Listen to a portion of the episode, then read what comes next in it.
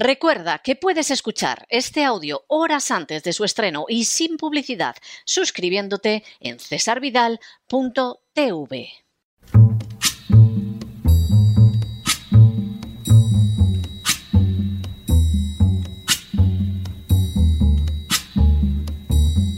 La voz con César Vidal desde el exilio. When the night has come and the land is dark and the moon is the only light we'll see. No, I won't be afraid. Oh, I won't be afraid just as long as you stand, stand by me.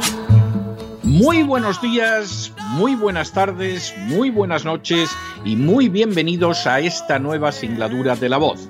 Soy César Vidal, hoy es el viernes 14 de enero de 2022 y me dirijo a los hispanoparlantes de ambos hemisferios, a los situados a uno y otro lado del Atlántico y como siempre lo hago desde el exilio. Corría el año 1588 cuando el rey español Felipe II envió contra Inglaterra una inmensa flota que recibió el nombre de Grande y Felicísima Armada. La misión de esta fuerza de invasión era destronar a Isabel I del trono inglés e imponer por la fuerza el dominio de la Iglesia Católica en Inglaterra. Sobre el papel, la fuerza española era inmensa y tendría que haberse impuesto en toda regla tanto en tierra como en mar, sobre los ingleses. De hecho, la flota inglesa solamente contaba con 63 barcos armados frente a los 137 que componían la grande y felicísima armada. Igualmente, la flota española contaba con 2.431 cañones, mientras que la flota inglesa aproximadamente rozaba los 2.000. Sin embargo, las innegables desventajas inglesas se vieron compensadas por una circunstancia que resultó decisiva, y fue el hecho de que las tácticas españolas de guerra en el mar seguían siendo exactamente las mismas que le habían otorgado la victoria en Lepanto en 1571, es decir, más de década y media antes. Los ingleses, por el contrario, aprovechando la revolución científica desatada por la Reforma, sí habían modernizado su más modesta flota, habían avanzado en el arte de la guerra y, a pesar de su innegable inferioridad material, acabaron imponiéndose en el mar sobre la fuerza invasora española. De hecho, las fuerzas españolas no lograron desembarcar en Inglaterra, Isabel I se mantuvo en el trono hasta su muerte y la religión católica no, no pudo imponerse violentamente en suelo inglés. Al final, lo que había marcado la diferencia entre la derrota y la victoria no había sido el conjunto de recursos de cada nación, ya que España era muchísimo más poderosa en medios de todo tipo que Inglaterra, sino el hecho de haber sabido avanzar con los tiempos o por el contrario quedarse anclada en el pasado. Ese anclaje, en un pasado glorioso y relativamente reciente, implicó una derrota colosal para España, mientras que el saber adaptarse a los tiempos y avanzar permitió que una Inglaterra mucho más pequeña, pobre y débil se alzara con la victoria y conservara su libertad. En las últimas horas hemos tenido nuevas noticias sobre el avance espectacular realizado por China en Hispanoamérica. Sin ánimo de ser exhaustivos, los hechos son los siguientes. Primero, en el año 2000, China comerció con Hispanoamérica por 12.000 millones de dólares. En el año 2019, esa cifra había crecido hasta los 330.000 millones. Segundo, en estos momentos, las previsiones señalan que el comercio entre China e Hispanoamérica y el Caribe se habrá duplicado para el año 2035, hasta superar los 700.000 millones de dólares. Tercero, a día de hoy parece innegable que China se va acercando e incluso va a superar a Estados Unidos como el mayor socio comercial de Hispanoamérica y el Caribe. En el año 2000, China representaba menos del 2% del comercio total de Hispanoamérica y el Caribe. En el año 2035 podría llegar al 25%, pero teniendo en cuenta que Brasil, Chile y Perú destinarían a China más del 40% de sus exportaciones. Cuarto, al mismo tiempo, las compañías chinas están invirtiendo en Hispanoamérica en el marco de la nueva ruta de la seda. La lista de proyectos chinos recientes en la región demuestra claramente la influencia que allí ejerce China. Quinto, Brasil, por ejemplo, ha suscrito recientemente un acuerdo con China para la construcción del mayor puente marítimo colgante del país que unirá Salvador de Bahía con la isla de Itaparica y que tendrá un coste de 1.200 millones de dólares. Las compañías chinas, controladas por supuesto por el Estado chino que participan en este proyecto, se harán cargo del puente por espacio de 30 años. Sexto, mediante la compañía estatal China Merchants Port, China posee y opera también Paraguaná, el segundo puerto comercial de Brasil y uno de los mayores de Hispanoamérica. En la actualidad, China está construyendo un nuevo puerto por valor de 500 mil millones de dólares en San Luis, capital del estado de Maranhão. Séptimo, Brasil también se ha convertido en un gran mercado para la ruta de la seda digital china. Huawei se convirtió en su mayor suministrador de equipos de redes ya en el año 2014. Por añadidura, en 2018, China Unicom y Huawei Marine Networks completaron un cable submarino de fibra óptica de 9.600 kilómetros en el Atlántico que conecta Brasil con Portugal a través de Cabo Verde. Octavo, en Argentina, China se dispone a construir una nueva planta nuclear cercana a Buenos Aires con un coste de 8.000 millones de dólares. A ello hay que sumar las dos presas que ya está construyendo en el sur de Argentina. En diciembre de 2020 se firmaron acuerdos por valor de 4.700 millones de dólares para que compañías de ferrocarril chinas mejoren la estructura ferroviaria de Argentina y construyan unos 2.000 kilómetros de tendido ferrocarril. Noveno, China es el mayor socio comercial de Argentina. En el año 2020, el 75% de las exportaciones argentinas de carne estuvieron destinadas a China, el mayor consumidor mundial de carne.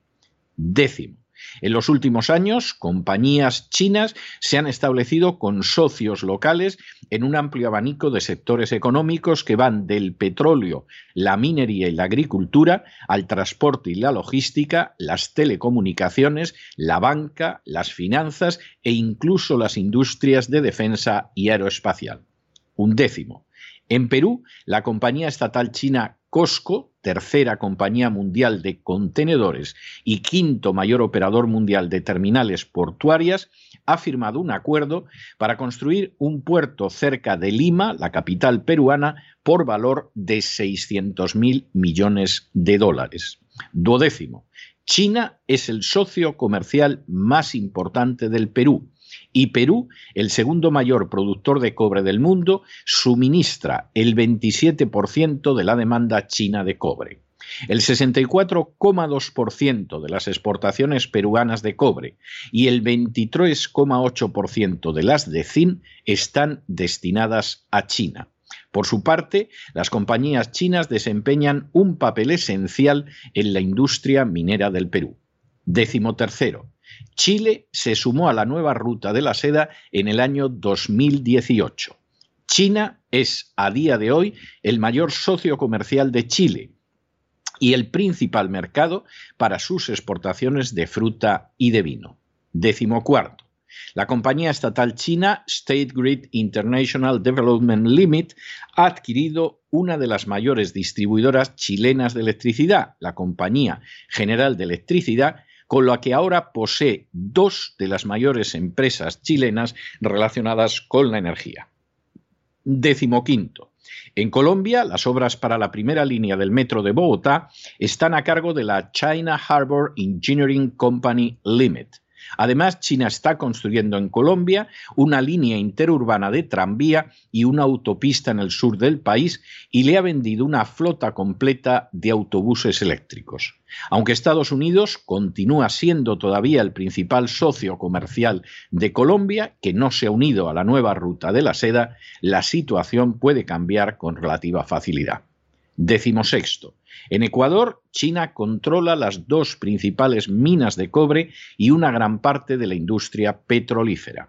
La deuda de Ecuador con China equivale al 38,7% del Producto eh, Interno de este país hispanoamericano. Décimo séptimo. A todos estos avances de China en el terreno económico se suman otros de carácter político e incluso estratégico. Así, en Argentina, el ejército chino gestionó una estación de investigación espacial en la provincia de Neuquén.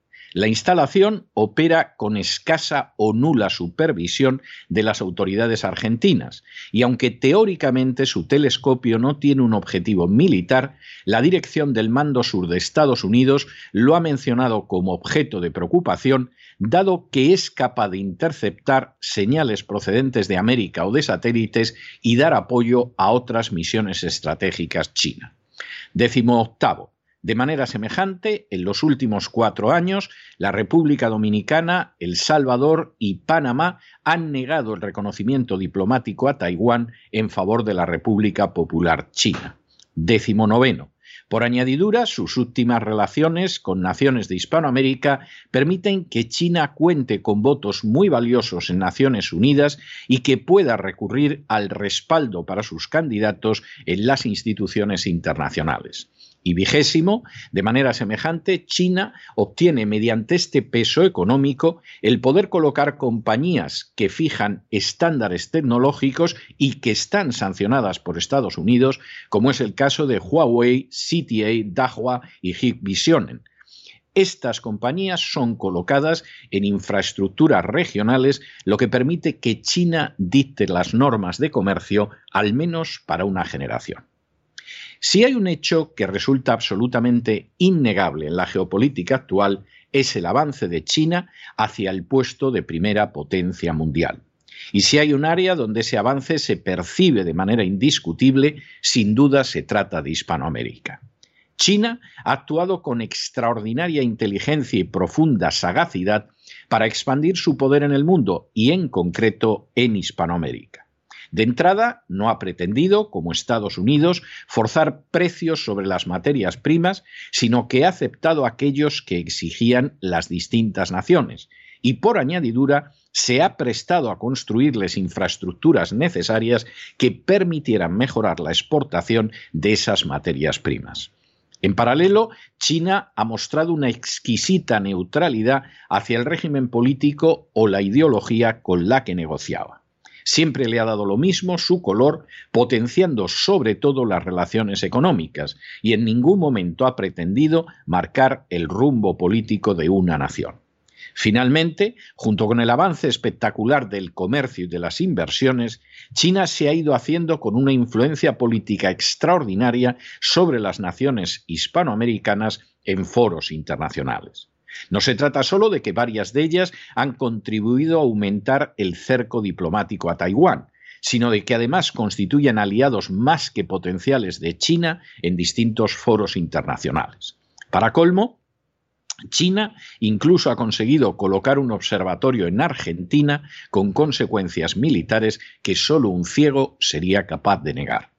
En paralelo, Estados Unidos no ha dejado de sumar sus errores y de mantener una política obsoleta e incluso a veces estúpida. No ha sabido negociar mejor que China el abastecimiento de materias primas. No ha sabido mejorar las relaciones con las naciones situadas al sur del Río Grande. Y no ha sabido emplear una actividad diplomática más inteligente que la China. Por el contrario, los inmensos recursos de Estados Unidos se han empleado más en impulsar la agenda globalista, en intentar forzar la introducción del aborto y del matrimonio homosexual en las legislaciones hispanoamericanas e incluso en respaldar la legalización de drogas que en avanzar los verdaderos intereses nacionales. El resultado es que Estados Unidos ha ido perdiendo posiciones en Hispanoamérica de manera espectacular que no ha podido evitar que las empresas chinas a las que tiene sancionadas ganen terreno a diario en Hispanoamérica y que China se fortalece en el subcontinente ya no solo en el área económica, sino también en la política. De manera bien significativa, la doctrina Monroe está siendo batida en toda regla en el continente americano y gracias no a una potencia europea, sino asiática. Finalmente, Estados Unidos lamentablemente está repitiendo algunos de los grandes errores que llevaron a España a perder su hegemonía y a dejar de ser la primera potencia mundial. Su fanatismo ideológico respaldando la agenda globalista y de manera muy especial la ideología de género. Su insistencia en ver el mundo como era hace unos años, pero no ahora, y su torpeza en el trato con otras naciones está provocando que China lo desplace de manera creciente de su posición hegemónica en Hispanoamérica. Esta vez, además, los resultados pueden ser mucho peores. A fin de cuentas, Inglaterra era una pequeña nación con muchísimos menos recursos que España, aunque en una mentalidad mucho más lanzada al progreso y al futuro como consecuencia de la reforma. Que se impusiera totalmente sobre el imperio español resultaba imposible, que lo contuviera y lo derrotara era una realidad innegable. Pero es que China es ya una gran potencia de inmensos recursos que al menos en algunos terrenos ha conseguido superar a los Estados Unidos. Y es que a fin de cuentas, el dogmatismo ideológico, el anclarse en el pasado y el resistirse a ver la realidad actual como si no hubiera cambiado a lo largo de décadas, siempre tiene pésimas consecuencias. Pero no se dejen llevar por el desánimo o la frustración, y es que a pesar de que los poderosos muchas veces parecen gigantes, es solo porque se les contempla de rodillas, y ya va siendo hora de ponerse en pie. Mientras tanto, en el tiempo que han necesitado ustedes para escuchar este editorial, la deuda pública española ha aumentado en cerca de 7 millones de euros y una parte ha ido a parar a medios donde se rebuzna sobre China, donde no se tiene la menor idea de lo que significa ese gigante asiático y donde no se propalan nada más que estupideces en el terreno del análisis internacional. Muy buenos días, muy buenas tardes, muy buenas noches. Les ha hablado César Vidal desde el exilio. Que Dios los bendiga.